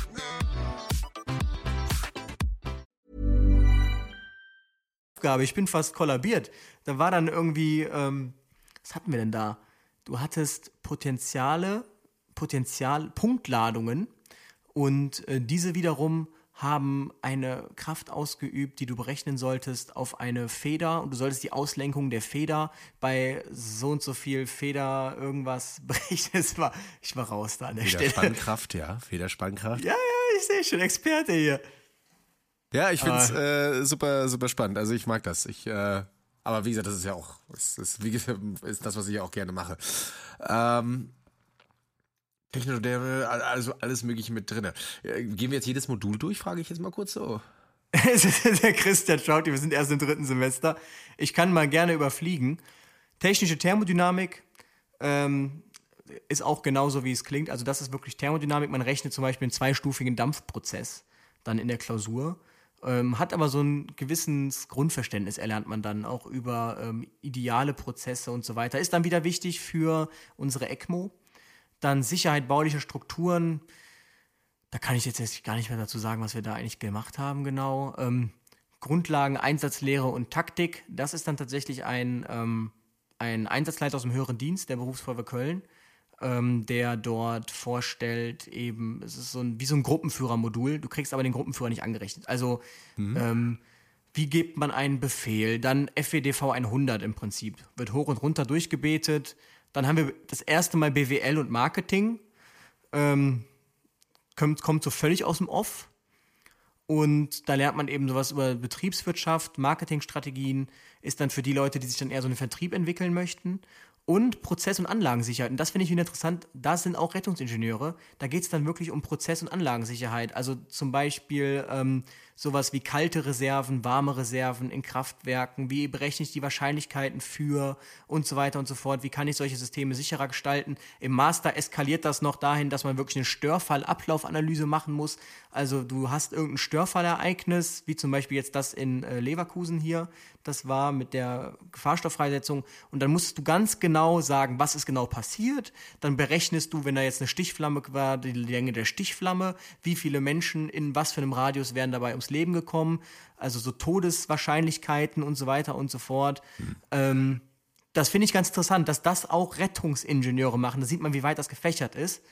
Und dann hat man es tatsächlich geschafft. Wenn man das geschafft hat, die ersten drei Semester, dann kann man sich mal auf die Schulter klopfen, weil dann wird es konkret. Dann hat man so Sachen wie epidemiologische und biologische Gefahren. Da ging es jetzt um die Grippewelle 2017, die war damals aktuell, als ich studiert habe. Da haben wir darüber gesprochen, ob die Medien einen Einfluss haben auf den Verlauf einer Grippewelle. Weil wir uns dachten, also du hast es und es war tatsächlich so, du siehst immer, ähm, das müsste ich jetzt, ich müsste jetzt nochmal in die also Arbeit ich nicke jetzt einfach mal selbstsicher mit dem Kopf und denke ja, weil ähm, wie viele Auswirkungen haben denn die Medien ähm, auch jetzt mal diese ähm, Epidemie, Pandemie betrachtend? Ähm, auf, auf Corona, auf äh, Covid-19, ne? also und auch vor allen Dingen auf die Impfung. Ja? Man berichtet, es gibt bei AstraZeneca äh, Nebenwirkungen, die zu Thrombosen führen. Prompt möchte kaum noch eine AstraZeneca haben. Jetzt äh, hat man natürlich herausgefunden, dass die Wahrscheinlichkeit recht gering ist, aber da ähm, und schon hat keiner was dagegen und so weiter und so fort. Also es gibt wirklich diffuseste Sachen, aber die Leute lassen sich dann mal wieder impfen, je nachdem, was gerade in den Medien berichtet wird und vor allen Dingen wie viel vom gleichen Thema berichtet wird. Ja, genau. Und wir dachten uns, wenn jetzt so krass polarisiert wird durch die Medien, die Grippewelle, 30.000 Tote, das war ja damals, dass dann die Leute vielleicht merken, okay, ich sollte mich vielleicht impfen lassen, ähm, vielleicht sollte ich ein bisschen vorsichtiger sein und dass dann die nächste Grippewelle geringer ausfällt. Ähm, ich glaube, wir haben tatsächlich jetzt keinen wirklichen signifikanten Einfluss feststellen können. Aber was zumindest interessant ist, ist, dass die äh, Anfragen bei Google Trends nach Grippe, dass die immer genau vor der Grippewelle kommen. Da informieren sich dann die Leute und du hast tatsächlich gesehen, dass nach dieser Grippewelle 2017 der Peak danach höher war. Also da dachten sich, okay, die letzte war ja so krass, dann informieren wir uns jetzt mal mehr. Also das fand ich, das sind so interessante Sachen. Ich finde es halt super spannend, was bei den Leuten teilweise hängen bleibt, um mal ganz kurz auszubrechen aus dem Thema. Äh, in den Clubs. Also, wenn du im Club bist und mal kurz Pause hast draußen, quatscht ja auch mal mit ein paar Gästen. Also, da finden ja die hochtrabendsten Gespräche statt. Ne? Leider auch unter Alkoholeinfluss, aber die Leute kommen dann halt wirklich mit ihrer Meinung auch raus. Und ich hörte da auch so Sachen wie, naja, also ähm, die Impfungen sollte man nicht nehmen, äh, wenn man auch schwanger ist und Kinder haben möchte, weil das verändert ja wieder die Gene und also so, so, so eine Sachen, wo ich so denke, was ist bei dir hängen geblieben und vor allen Dingen ab wo bis wohin von den Medienmeldungen ist es hängen geblieben? Also teilweise echt interessant, ja. Und ähm, das beeinflusst dann auch die Leute in ihrer Entscheidungsfindung. Also von daher, um das Thema mal abzuschließen, Medien würde ich schon sagen, ähm, beeinflussen das. Ja, und genau, also so könnte man ja auch viel steuern unter Umständen. Aber man soll es ja nicht, ist ja Meinungsfreiheit. Ähm, dann haben wir also noch so Sachen wie Rechnungswesen, Investition, Finanzierung. Da geht es eben dann für den operativen Teil, wenn man sich dann vertiefen möchte, zum Beispiel, ja, wie macht man zum Beispiel jetzt so einen Abschluss und Finanzbuchhaltung und so ein Kram. Ähm, Naturgefahren und Risiken, da geht es dann wieder um GIS, das ist auch ein Riesenthema. GIS-Analysen, Sachen geografisch aufarbeiten, ähm, Geoinformationssystem, GIS. Ähm, der Christian hat gerade so Fragen geschaut. Da haben wir zum Beispiel uns beschäftigt mit einem Hochwasser, nee, einem Starkregenereignis tatsächlich, genau, da haben wir uns damals mit Starkregenereignissen beschäftigt und haben uns dann ähm, entsprechend über das Katasteramt angeschaut. Da gibt es extra GeoViewer NRW, da kannst du dir anschauen, wo Überflutungsflächen sind, Hochwasserflächen und haben dann tatsächlich ähm, ja, geschaut, was wäre denn, wenn ein, du ein länger anhaltendes Starkregenereignis hättest. Da hatten wir nämlich auch gesehen, dass ähm, die Bahnschienen überschwemmt sind, die Züge nicht mehr fahren können an den und den Stellen. Das haben wir für den Oberbergischen Kreis gemacht. Das war echt interessant, das siehst du mal. Ich äh, überlege nur gerade, ich stelle mir gerade vor, irgendjemand äh, aus dem Hochwassergebiet, ja, der vielleicht ein bisschen mehr was zu sagen hat zu dem Ganzen, hört jetzt diesen Podcast und sagt... Ist nicht veröffentlicht, ist nicht veröffentlicht. Und sagt, wie ähm, da gibt es hier und so weiter und das konnte man berechnen und hä? äh, Luis, erzähl doch mal. ich Unangenehm. Schon, äh, bring deine Masterarbeit schnell zu Ende, damit du ihn hast. Genau. Aber im Zweifel würde ich tatsächlich sagen, ja, es lohnt sich immer, sich mit solchen, also da siehst du halt, es war ja eine einfache Projektarbeit. Ähm, da hat keiner von uns dran gedacht, dass das vielleicht mal passieren könnte. Aber du siehst ja scheinbar schon, wie viel Wert so kleine Projektarbeiten haben können. Ähm, das zeigt vielleicht einfach, dass man sowas nicht einfach nur Projektarbeit sein lassen sollte, sondern vielleicht die Thematik an sich irgendwie sammeln sollte einfach. So vielleicht, dass man so einen, äh, so einen Spiegel schafft, ähm, von wissenschaftlichen Projektarbeiten in Studiengängen, dass man halt sieht, was beschäftigt gerade so und was könnten wir vielleicht mal aufgreifen und uns selber damit beschäftigen. Ja, ich ähm, frage mich auch, ob ähm, als dann diese Katastrophe passiert ist ne, und jetzt ähm, gerade auch zu der neuen, neu, zum Neuaufbau der Infrastruktur, ob man da auch Rettungsingenieure tatsächlich rangezogen hat jetzt danach. Also gerade gerade wenn man so sagt, oh Gott, wir haben jetzt diesen riesen Katastrophenfall und ähm, das bedarf ja schon einer gewissen Berechnung, Planung und so weiter, dann kann man ja nicht äh, irgendjemanden nehmen, der sich mal eine Idee gemacht hat, sondern da muss ja schon studierte Leute nehmen, die dann ähm, sagen, also ich habe das mal gelernt, so und so sollten wir vorgehen. Ja, ähm, also wahrscheinlich werden Rettungsingenieure irgendwo eingesetzt worden sein in Form von Funktionen dann. Also es ist ja nicht so wie ja, wie Maschinenbauer. Also wo finde ich jetzt einen Maschinenbauer so, weißt? Also ähm, Rettungsingenieure sind beim THW dann vereinzelt in Führungspositionen und so. Und da werden sicherlich Leute sein. Ob die jetzt dann wirklich so ergreifend aus ihrem Studium schöpfen konnten, weiß ich nicht. Im Studium sind wir ja immer eigentlich in der Vorsorgebetrachtung. Und deshalb weiß ich es nicht genau. Ich weiß auch nicht, ob man das überhaupt schon so auf dem Schirm hat. Weil, wie gesagt, ich habe noch keinen getroffen, der sagt, da Rettungsingenieurwesen kenne ich. Ich finde übrigens, äh, um, um, mal da kurz das THW anzusprechen, ähm, dass das THW zumindest bei uns hier so ein bisschen in, in der Region recht unterschätzt wird. Also ich glaube, die richtige Stärke des THWs konnten sie jetzt tatsächlich in NRW zeigen, können sie im Ausland größtenteils zeigen, was man gar nicht so mitbekommt, dass das THW da eigentlich ganz viel unterwegs ist. Ähm, das das finde ich, finde ich unglaublich. Bei uns auch beim Hausbrand, Sicherung eines Hauses, wie schnell war Holz da, wie schnell hat man berechnet, ähm, wie das Haus abzustützen ist, damit das nicht einbricht und so.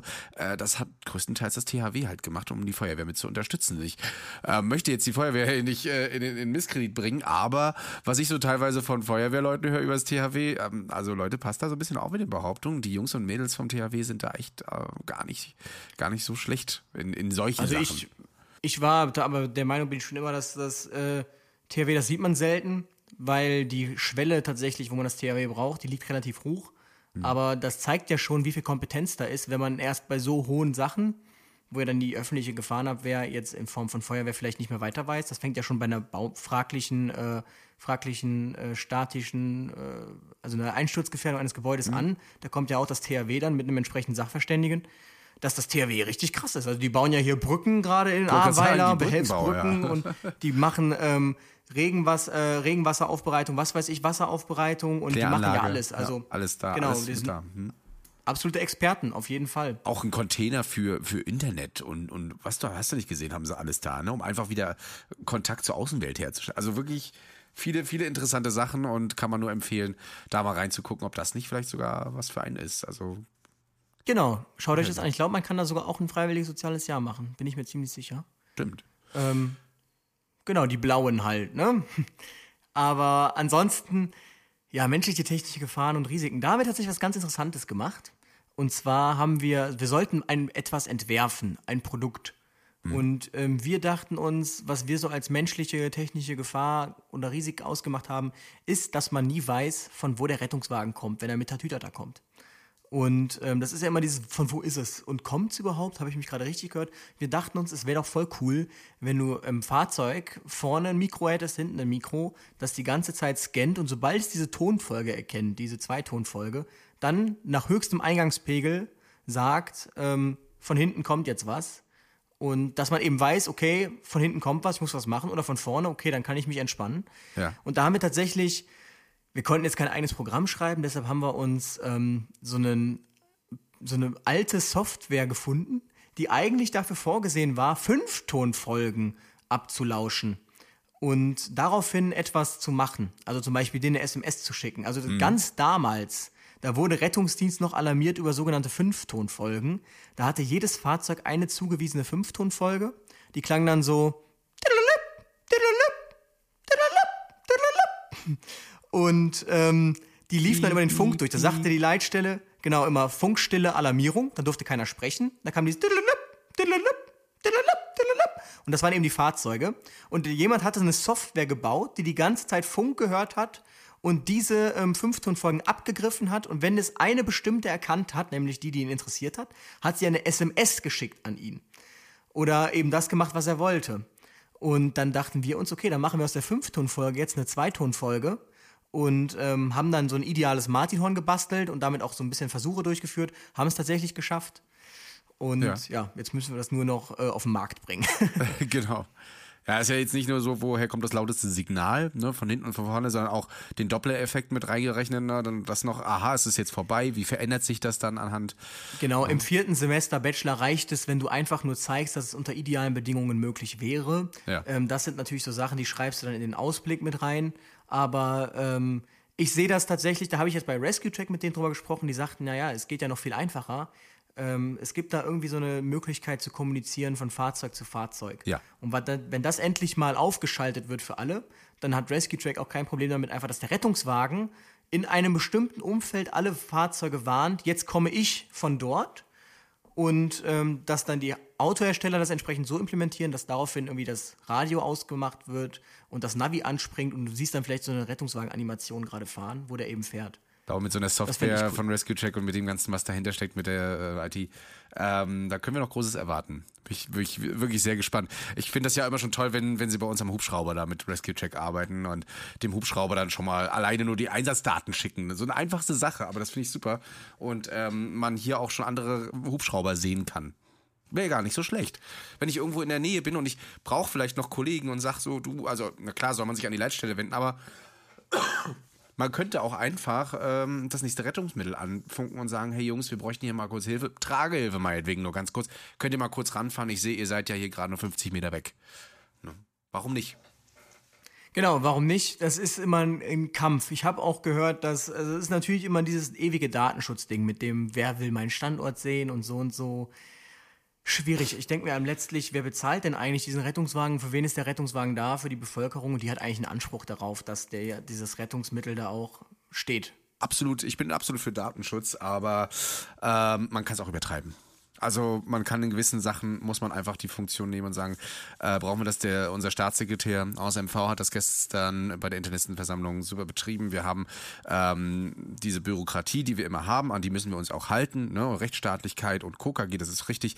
Aber in gewissen Situationen ähm, muss man halt auch einfach mal äh, darüber hinaussehen oder vielleicht eine Sonderung, äh, Sonderregelung finden. Das ähm, ja, ist einfach so. Also wir werden ja, und das kann man ja auch durchaus sagen, die Funkgeräte, die wir alle haben, diese Geräte, diese können alle getrackt werden. Also wo ist das Problem? Ja, also noch mit dem Datenschutz und äh, genau, die RTWs gehören der Bevölkerung, größtenteils zumindest. Also zumindest sind viel Bevölkerung da, wie du es sagtest. Warum sollte das Volk ähm, nicht sehen, wo ihre nächste Hilfe steckt? Der Rettungsdienst ist eben kein an sich Dienstleister, sondern ein Dienst am Volke mitunter bereitgestellt durch. Genau, finanziert über die Kostenträger.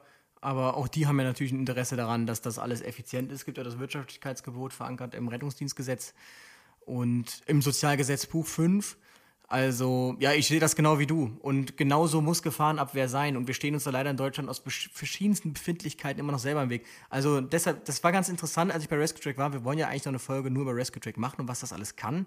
Ähm, da ist jemand, der ist ähm, aus der Unternehmensberatung quer eingestiegen und der sagte, der hat keine Ahnung von Rettungsdienst oder sonst was. Und die haben den Rescue Check gezeigt, er sagte tatsächlich, ach so, ich dachte, genau so würde es laufen. Ja. Und weil es eben so fortschrittlich und logisch war, und dann wurde darüber aufgeklärt, nee, es läuft nämlich eben genau nicht so. Also, das ist das Problem. So lange sind wir weit, so, so, so weit sind wir lange noch nicht. Jetzt äh, bist du äh, ja im fünften Semester, also viertes Semester abgeschlossen in deinem genau. Studium und jetzt kommt hier Praxissemester. Was, was macht man in der Praxis jetzt? Ja, also ich war bei einer Berufsfeuerwehr. Dort ähm, wurde ich in zwei Abteilungen zugewiesen. Einmal Einsatzvorplanung und einmal, ähm, das hatte ich echt Schiss vor, vorbeugender Brandschutz. Wow. Ähm, weil ich das auch gar nicht vertieft habe im Studium. Und VB, ach, ich weiß es nicht ich hatte echt Schiss davor, es war dann doch echt cool, muss ich sagen. Und ähm, genau, was man im vorbeugenden Brandschutz gemacht hat, also das ist so, das wissen vielleicht einige das läuft aber immer im Hintergrund, so ab so gewissen Größen oder Gefährdungsstufen von Objekten ähm, nach Sonderbauvorschrift, vor allem wenn da so ein Bauantrag eingereicht wird, dann bittet das Bauamt verschiedene ähm, Ämter um Stellungnahme, unter anderem auch die Feuerwehr und das, dann geht's nämlich los. Also je größer das Projekt, desto mehr öfter sind dann die Sitzungen. Dann hast du so einen Riesenplan. Dann sagt die Feuerwehr, okay, nee, wir wollen aber hier das und das und hier muss die und die Kennzeichnung hin. Wirklich jede Anleiterfläche, die ihr seht, da hat vorher ein Feuerwehrmann gesagt, im Form von Brandschutz, das muss da sein. Und da muss eine Kennzeichnung sein, dass das so ist. Und ähm, dann wird das alles in eine Stellungnahme geschrieben. Da steht dann, die Stellungnahme ist meistens positiv mit folgenden Auflagen und da steht eben, was alles noch gemacht werden muss. Und ähm, ich habe natürlich sowas nicht gemacht, aber ich konnte so, ähm, so Dinge vorbereiten. Also zum Beispiel ganz interessant, hat, hat ein neues Restaurant eröffnet damals in der Stadt und ähm, die haben dann kurz noch einen Änderungsantrag eingereicht. Die wollten nämlich so ähm, Kamine aufstellen, wo so Flammen lodern und das in so Scheiben. Mhm. Das sollte cool aussehen. Und dann war eben die Frage, kann man das genehmigen oder nicht? Es gab noch nichts Vergleichbares, das war der erste Versuch von denen. Und dann hat man sich das Handbuch angeschaut von diesen Kaminen, da steht dann drin, es fällt unter die Feuerstättenverordnung. Und dann hast du in die Feuerstättenverordnung reingeschaut, okay, okay, letztlich hat die Feuerwehr abgelehnt. Zu Recht, die haben es nämlich trotzdem gemacht. Und ähm, haben aber gemerkt, dass die Scheiben so heiß geworden sind, dass du es nicht mehr anfassen konntest. Und das ist dann der Grund, zum Beispiel, warum eine Feuerwehr sowas ablehnt, im Zweifel. Und das läuft alles im Hintergrund. Das wissen vielleicht einige nicht aber das macht man im vorbeugenden Brandschutz. Und Einsatzvorplanung ist tatsächlich dann ähm, hauptsächlich Einsatzpläne pflegen, schreiben, jetzt eher weniger, die stehen ja fest. Mhm. Aber zum Beispiel sowas wie eine Veranstaltung. Der Christian, wo war es, bist du immer auf Veranstaltungen? Auch ja. da, das geht ja vorher ans Ordnungsamt und die leiten das dann entsprechend weiter. Zum Beispiel bei einem Waldlauf geht das an den Förster. Und das hatten wir nämlich auch, das fand ich ganz lustig, dass dann, keine Ahnung, irgendwie das Forstamt gesagt hat, nee, hier sind so viele Waldläufe, der, der Wald muss geschont werden. Jetzt kommt hier nicht noch eine Tour de France oder so. Also jetzt übertrieben gesagt. Ähm, aber genau, da kriegt die Feuerwehr wirklich für alles eine Mitteilung. Für jede bauliche ja. Maßnahme, jede Baustelle, jeder Autokran, der aufgestellt wird, kriegt die Feuerwehr eine Mitteilung drüber, muss dazu Stellung nehmen, muss sagen, ob das äh, jetzt gerade geht. Ähm, und das wurde eben alles bearbeitet. Veranstaltungen sind ja meist jedes Jahr die gleichen. Das heißt, es werden immer die gleichen Aufladungen, äh, Auflagen gestellt. Es ist meist Copy-Paste, wenn sich nichts ändert. Mhm. Und ähm, das war dann so meine Aufgabe, so das Tagesgeschäft. Vor allem also, Straßensperrungen bearbeiten. Also allein, wenn ihr ins Fußballstadion geht äh, und ähm, was gibt's bei euch, den äh, ersten FC Köln, ne, zuguckt, ähm, was da an Planung hinter ist. Und auch da gibt es immer wieder eine Meldung an alle Rettungswachen, äh, wie es anzufahren, wie es sich zu verhalten. Hier sind die wichtigsten Telefonnummern, wie viele ähm, Problemgäste hat man da, ne, wie viel, wie, wie ist die Sicherheitslage und so weiter. Also sowas geht auch. Ähm, wir hatten die Ehre, bei uns Rammstein die Stadiontour zu haben. Ja. Und Hast du noch nie erzählt? Habe ich, glaube ich, 5000 Mal schon erzählt. Genau. genau.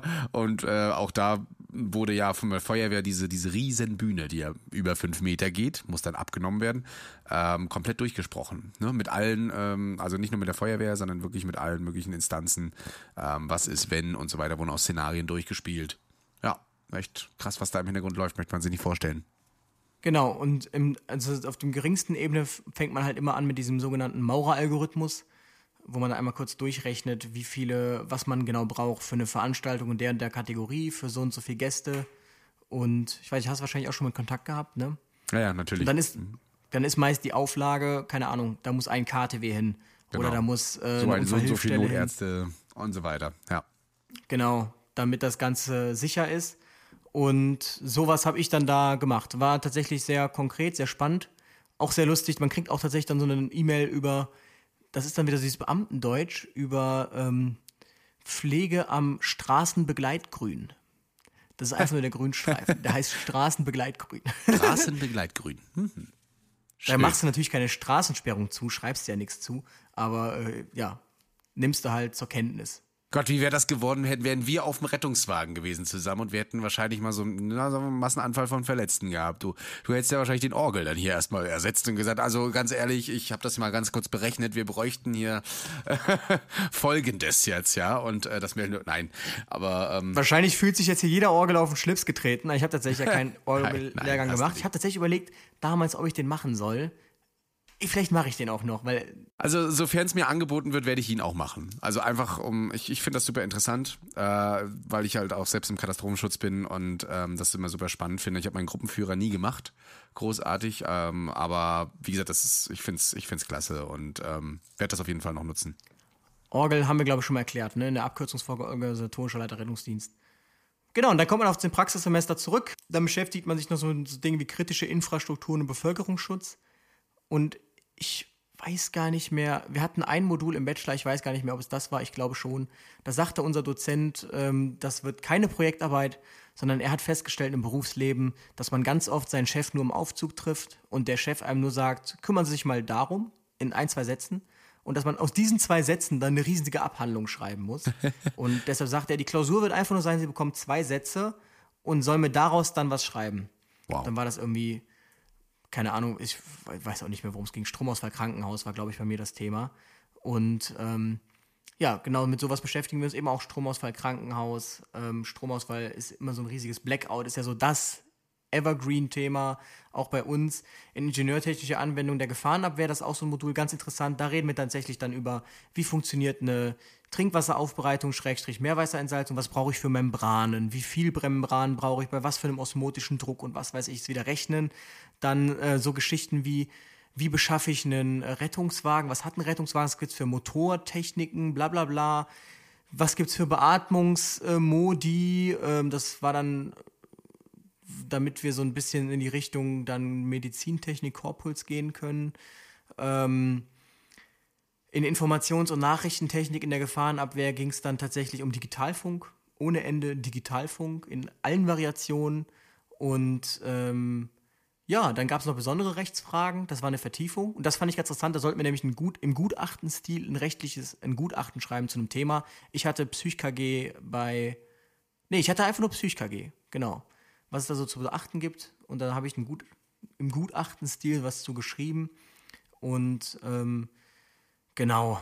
Dann hat man es auch schon geschafft, das Studium, nach sechs Semestern. Dann kommt im siebten Semester noch, wird man vorbereitet auf, wie schreibe ich eine Bachelorarbeit, muss noch eine Projektarbeit anfertigen und dann, dann, dann hat man es wirklich geschafft. Ja. Warte mal kurz, ich habe gerade was, ich habe gerade was gelesen. Ähm, war nur gerade bei Digitalfunk, da wollte ich eigentlich noch so reingerätschen und sagen, von wegen ähm, viel zu unterschätzt. Ich finde, damit kann man mehr machen die äh, Digitalfunk äh, nicht so viel nutzt, aber egal, komm, das war jetzt dazwischen geredet, werde ich wohl rausnehmen. Ähm, also ich finde Digitalfunk ähm, in der Idee, in der ursprünglichen gar nicht so schlecht, aber das Problem darüber meckert ja jeder, dass es halt so alt ist, dieses System. Ne? Ja. ja. wenn man sich mal die Funkgeräte anschaut, das ist in den 80er Jahren ja, glaube ich, alles.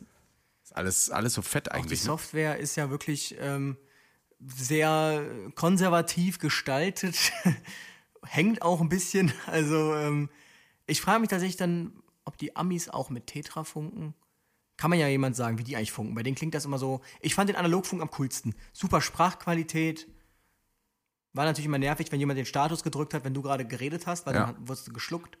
Aber ähm, ja, ich stelle jetzt im Einsatzalltag, im ganz normalen, jetzt noch keinen wirklichen Benefit fest ähm, vom Digitalfunk offen gestanden. Hm, ja, ja. also wie, du hast ja, ja, schon einen eigentlich genannt, ne? die Status und ähm, allgemeine Meldung auch eines Einsatzes, während andere sprechen. Ne? Ähm, ah, okay. Die Medical Task Force äh, hat die Berechtigung zum Beispiel auch mit ihrem Digitalfunk bis, also deutschlandweit und auch ähm, international zu funken. Ne, also ja, das nervt mich. Ich wollte nämlich dir mal nach Rostock eine SMS schreiben, aber es geht ja leider nicht. Hätte ich dir mal irgendwie einen ruhigen Nachtdienst gewünscht. Kannst du leider nicht, aber ja, äh, theoretisch gesehen, wenn man auf dem richtigen Kanal, obwohl du könnt, das könnte man mal probieren. Ähm, das tatsächlich hin und her, her zu schicken. Also man kann tatsächlich auch von Funkgerät zu Funkgerät äh, direkt funken, aber und da muss man jetzt sagen, wenn ich jetzt beispielsweise diese diese verbotenen Kanäle benutzen würde, verboten in Anführungsstrichen, ne, ähm, ich drückte auf den Knopf, möchte mit Luis funken und belaste damit mit einem Kanal das gesamte Netz Deutschland. Das ist einfach so, ne, und deswegen müssen diese Kanäle immer offen gehalten werden für die wichtigen Sachen. Kann man also nicht einfach mal so machen. Schade eigentlich, ne? Schade eigentlich. Obwohl die Funkgeräte natürlich sagen, zum Funken gemacht sind und für Einsatzzwecke, sonst würden äh, wahrscheinlich und nicht die ganze Zeit telefonieren miteinander. Genau, das funken. geht ja auch, aber das ist ja nirgendwo freigeschaltet. Ich glaube, jetzt kommt irgendjemand und sagt, bei uns ist es freigeschaltet, aber ähm, in größeren Rettungsdienstenbereichen nicht freigeschaltet, weil das Netz kollabiert, wenn ein, zwei RTWs meinen, sie müssen sich anfunken. Interessant äh, finde ich die Gateway-Funktion. Ähm, dass du, also quasi euer Auto ist quasi wie ein Repeater zu Hause, euer WLAN-Repeater. Ne? Ähm, ihr funkt mit eurem Handfunkgerät oben in, im Haus. Das Problem ist bei diesen Funkwellen, die ja irgendwie bei 300 bis, frag mich nicht, Megahertz sind, die kommen nicht gut durch Wände durch. Also schaffen es nicht meistens bis zur nächsten Antenne. Und da soll euer Rettungswagen, beziehungsweise bei der Polizei nutzt man das wirklich sehr gerne auch im Polizeiwagen ähm, oder eben Feuerwehr, äh, dieses, dieses Auto als Verstärker genutzt werden. Ne? Könnte man eben machen. Ähm, wir machen es bei uns in Rostock nicht. Wir nutzen Mobilfunktelefone. Ja, warum nicht? No. Aber stimmt, ja. Das ist ja auch, da gibt es ja auch verschiedene Netzqualitäten, Empfangsqualitäten. Einmal das äh, in der Hand auf Kopfhöhe, ähm, was war das, was danach kommt, dann äh, am, am, am, Becken und ja. im Freien, genau, auf Bauchhöhe, da gibt verschiedene Qualitäts- äh, und ich glaube, was ich wir überall haben, ist, dass man was versteht so einigermaßen, wenn man es auf Kopfhöhe hält. Und je tiefer Ihr könnt es übrigens Punkt testen, ganz einfach. Und zwar nehmt mal euren Autoschlüssel und äh, geht mal eine gewisse Entfernung weg. So, drückt, den, drückt am besten mal auf den Knopf dort, wo ihr das Auto nicht mehr empfangen oder das Auto euch nicht mehr empfangen kann. Und dann haltet ihr euch den Schlüssel einfach mal ans Kinn ran. Oder an, irgendwie ans Gesicht, aber am Kinn ist am besten. Äh, euer, euer Kopf verstärkt tatsächlich dieses Funksignal und kann das Auto dann öffnen. Na, ob das jetzt wieder so gut ist, weiß ich ja nicht. Aber ja, also so viel Funkstrahlen, wie wir hier heutzutage haben, da ja, das stimmt kommt jetzt auf diese kurze Info. Aber tatsächlich hat uns der Dozent erzählt, der ist ein totaler Freak gewesen, ähm, dass die damals quasi eine, so eine Netzkarte von der Stadt haben wollten, wollten wissen, wo ist die Netzabdeckung am besten, wo muss eine Basisstation hin. Und dann haben die tatsächlich einfach immer von jedem Rettungswagen, der einen Status gedrückt hat, abgefragt, wie beim Statusdrücken gerade die Sendequalität und der Standort war. Und dann hattest du relativ zügig, ähm, je nachdem wie viel gedrückt wird, so eine Karte, eine Übersichtskarte, ähm, wo die Empfangsqualität gut und schlecht ist. Was? Ich, äh, wir in Rostock hier haben eine Seite, die heißt Geoport. Ist frei zugänglich, kannst du ja nachher mal angucken, geoport-hro.de. Das ist auch eine Karte, die hat alles drinne. Also wirklich von, von Bauen, Stadtplanung, Energieversorgung, Geologie, Wasser, Stau. Ja, das heißt bei uns GeoViewer NRW, ja. Ach, siehst du, ja. Äh, auf jeden Fall interessant, habe ich letztens erst gesehen. Ähm, und ich, weil, weil ich musste für eine Veranstaltung im Stadthafen ähm, Berechnungen machen ähm, bezüglich ne, ne und so weiter Quadratmeter pro Gast. Und, und das fand ich halt super spannend, dass wir sowas haben hier in Rostock, wo wirklich alles eingezeichnet sind. Baustellen, Verkehrszeichen, ja.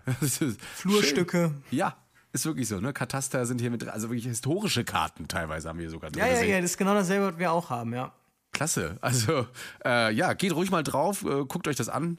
Und äh, vielleicht gibt es sowas auch für eure Region da draußen. Wir würden es euch wünschen, dass ihr das auch habt. Ja, genau. genau. War jetzt ein ähm, schlechter Konter, ich gebe zu. Um mal wieder zu deinem Studium zu kommen. Mir fällt jetzt auf, ähm, zum Brandschutzingenieurwesen, also bis zum dritten Semester, ein bisschen noch viertes, gleicht sich ja erstmal das Studium sehr. Danach wird es aber spezifischer. Also ab dem vierten merkt man auf jeden Fall, hier gibt es jetzt schon Unterschiede zu. Ja, zu genau, man kann sich noch, man kann, ich habe nicht die, ähm, diese Studienrichtung Brandschutzingenieurwissen gewählt, aber man kann sie wählen, hat man eben entsprechend andere Module, hier Explosionsschutz, baulicher Brandschutz, aktiver mhm. abwehrender Brandschutz. Da lernt man dann so Dinge zum Beispiel wie so ein so ein Feuerwehr, so, so, so, so Pläne, Brandschutzpläne zu machen und so weiter und so fort. Ist halt für die interessant, die später in den ähm, Bereich Brandschutzbüro, Ingenieurbüro wollen, wirklich vorbeugenden Brandschutz machen wollen, eben aus, als Dienstleister. Also, dass die dann zum Beispiel genau das Unternehmen kommt, sagt, wir wollen bauen und dann macht man eben, sagt man, da muss jetzt so und so eine Wand hin, T30-Tür, was weiß ich. Mhm. Und ähm, dann macht man das alles, damit die Feuerwehr das entsprechend einfacher hat. Das kann man entsprechend machen. Da gibt es extra Ingenieurbüros für. Ähm, war mir tatsächlich ein bisschen zu trocken. Aber ja, kann man machen. Ähm, ich finde es aber sowieso interessant, was man alles so für Möglichkeiten hat. Ich hoffe jetzt, dass das rübergekommen ist, ähm, womit sich dieser Studiengang Rettungsingenieurwesen beschäftigt und dass das eben nicht ist, ja, ich bin im, äh, ich bin im mittleren Dienst und jetzt studiere ich das so ein bisschen und dann bin ich schnell im gehobenen Dienst, sondern dass man schon ähm, so eine gewisse ähm, naturwissenschaftliche Kompetenz braucht oder so eine MINT-Kompetenz generell. Und ähm, wie gesagt, gerade so Fächer wie Strömungstechnik ähm, da kann man echt dran zerschellen. Ne? Und bevor man dann frustriert dahin geht, schaut euch wirklich an, ob ihr das machen wollt. Es gibt ansonsten genug andere nicht so ingenieurwissenschaftlich lastige Studiengänge, die man auch studieren kann. Was ich bemerkt habe, ist äh, so in meinem Umgang mit Luis ähm, und mit den Gesprächen, die wir so hatten und was er so alles erzählt, du bekommst scheinbar auch in diesem Studio also einen einfachen Weitblick für Rettungswesen. Du, beschäftigst dich mehr mit äh, Rettungswesen in ganz Deutschland, weil du studienbedingt einfach auch äh, an diese Themen rantreten musst. Du musst ja vergleichen und das finde ich eigentlich super, weil äh, ich muss sagen, ich lebe in meiner kleinen Rostocker Welt hier so und äh, Landkreis vielleicht noch, aber weiter geht's schon fast gar nicht mehr und das halte ich eben für einen Standard, aber mit dem Podcast und mit all dem, was man so jetzt gemacht hat in Social Media, lernt man erstmal kennen, wie vielfältig Rettungsdienst ist, wie, wie komplex das Ganze eigentlich äh, sein kann teilweise. Und das, deswegen finde ich dieses Studium wirklich äh, sehr spannend, sehr empfehlenswert, ähm, weil es euch wirklich weiterhilft, einfach auch mal über den Tellerrand hinauszuschauen. Ja, jetzt, ich hätte ja eigentlich immer ein paar, so ein paar Zoom-Codes geben können, hätte sich als Gasthörer einwählen können. Äh, Schade, so ist jetzt vorbei. Also was echt zum Beispiel interessant ist, ist Einsatzlehre Taktik. Das haben wir später noch in Führungswissenschaften.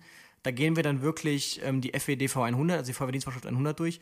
Und dann auch vergleichen wir die äh, auch nochmal im Master dann mit allem anderen, was es gibt. Also den Führungs... Äh, den, den, den Feuerwehrdienstvorschriften in Österreich, in der Schweiz, in Frankreich, in Großbritannien mit ihrem, ähm, ich weiß gar nicht mehr, wie das System heißt, die haben Gold, Silber, Bronze, in den USA, ähm, dann vergleichst du THW Dienstvorschrift 100, wie arbeitet das THW, dass sich das immer unterordnet, DRK Dienstvorschrift 100, alles, also du, Polizei Dienstvorschrift 100, PDV, du hast wirklich dann von allem mal was gehört, so ein Plan irgendwie und das ist halt echt interessant. Und wenn dich was davon ganz besonders interessiert, dann vertieft man sich in diese Richtung mit einer Bachelorarbeit, aber man bekommt den Grundstein gelegt, sich in alle Richtungen vertiefen zu können. Man kann natürlich nicht von allem voll viel Ahnung haben, das kann keiner, aber man kommt zumindest von allem was gezeigt und kann sich dann aussuchen, womit möchte ich mich intensiver beschäftigen.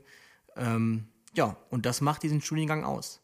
Ich könnte auch zum Beispiel eine Klausur schreiben über Optimierung von Abrechnungsprozessen, äh, also jetzt in der Bachelorarbeit Optimierung Abrechnungsprozesse im Bereich äh, Gefahrenabwehr und dann als bei einem BWL-Prof schreiben. Das ginge genauso. Mhm. Oder ich mache halt was ganz anderes und schreibe über Prognosen.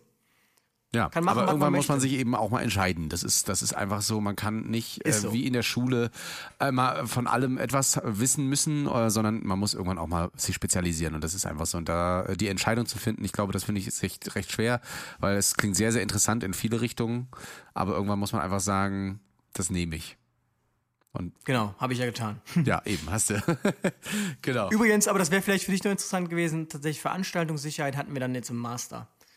Da haben wir nur über Veranstaltungssicherheit gesprochen und wie man das berechnet und was alles zur Veranstaltungsfläche gehört und ein Besucher pro Quadratmeter und was weiß ich. Ich sehe schon, also dieses Studium ist, ist mehr als nur einfach so ein bisschen Ingenieurwesen. So.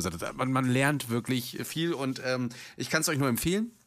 Vor allen Dingen, äh, Louis, noch weiterhin zu stalken und zu Direct Messagen, wenn ihr noch ganz spezifische Fragen habt. Wir haben euch das ja. jetzt so grob umrissen. Tja, da musst du durch. Ich auch. In Erste Hilfe musste ich da auch durch. Da kamen auch viele, viele schöne Fragen von euch, die ich natürlich gerne beantwortet habe, beziehungsweise noch beantworten muss. Und äh, das könnt ihr hierzu auch tun. Ich bin da leider raus. Ich verweise nur immer auf ähm, 4711 äh, Kollegen. 4711. Die benutzt yes. ich auf, genau. Ansonsten, nächste Woche gibt es ein nicht so schönes Thema wieder. Ich hoffe, ihr verkraftet das nach der Hochwasserfolge. Wir haben uns das jetzt vorgenommen. Wir werden dann berichten, warum wir uns das so vorgenommen haben. Aber wir haben uns das ganz bewusst vorgenommen, jetzt mal zu machen. Und ähm, deshalb werden wir nächste Woche da über ein sehr emotionales Thema für jeden von beiden von uns sprechen. Hoffe, ihr seid trotzdem natürlich dabei hoffen, dass wir euch jetzt hier klären oder alles klären konnten zum Thema Studiengänge und so weiter und so fort. Ähm, wenn ihr Fragen habt, schreibt dem Christian gerne. Ansonsten ähm, würde ich sagen. Ich spiele den Ball zurück, ja. ja. Ich genieße jetzt hier weiter die Sonne und das Meer. Du Urlauber. Und du Urlauber und Grüße ins verregnete Rostock hoffentlich. Nein, natürlich nicht. Wir haben hier höchsten Sonnenschein. Ja, wir freuen uns. Äh, genieß die Sonne. Schön, dass du dir Zeit genommen hast während deines Urlaubs und wir sehen uns, hören uns. Jo. Ja. Bis dann. Ciao, ciao. Retterview. Gedanken und Spaß aus dem Pflasterlaster. Mit Sprechwunsch und Sammy Split.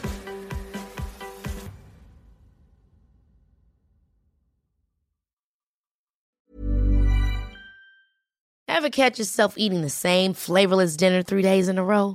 Dreaming of something better? Well, HelloFresh is your guilt-free dream come true, baby. It's me, Kiki Palmer. Let's wake up those taste buds with hot, juicy pecan-crusted chicken or garlic butter shrimp scampi. Mm. Hello Fresh. Stop dreaming of all the delicious possibilities and dig in at HelloFresh.com. Let's get this dinner party started.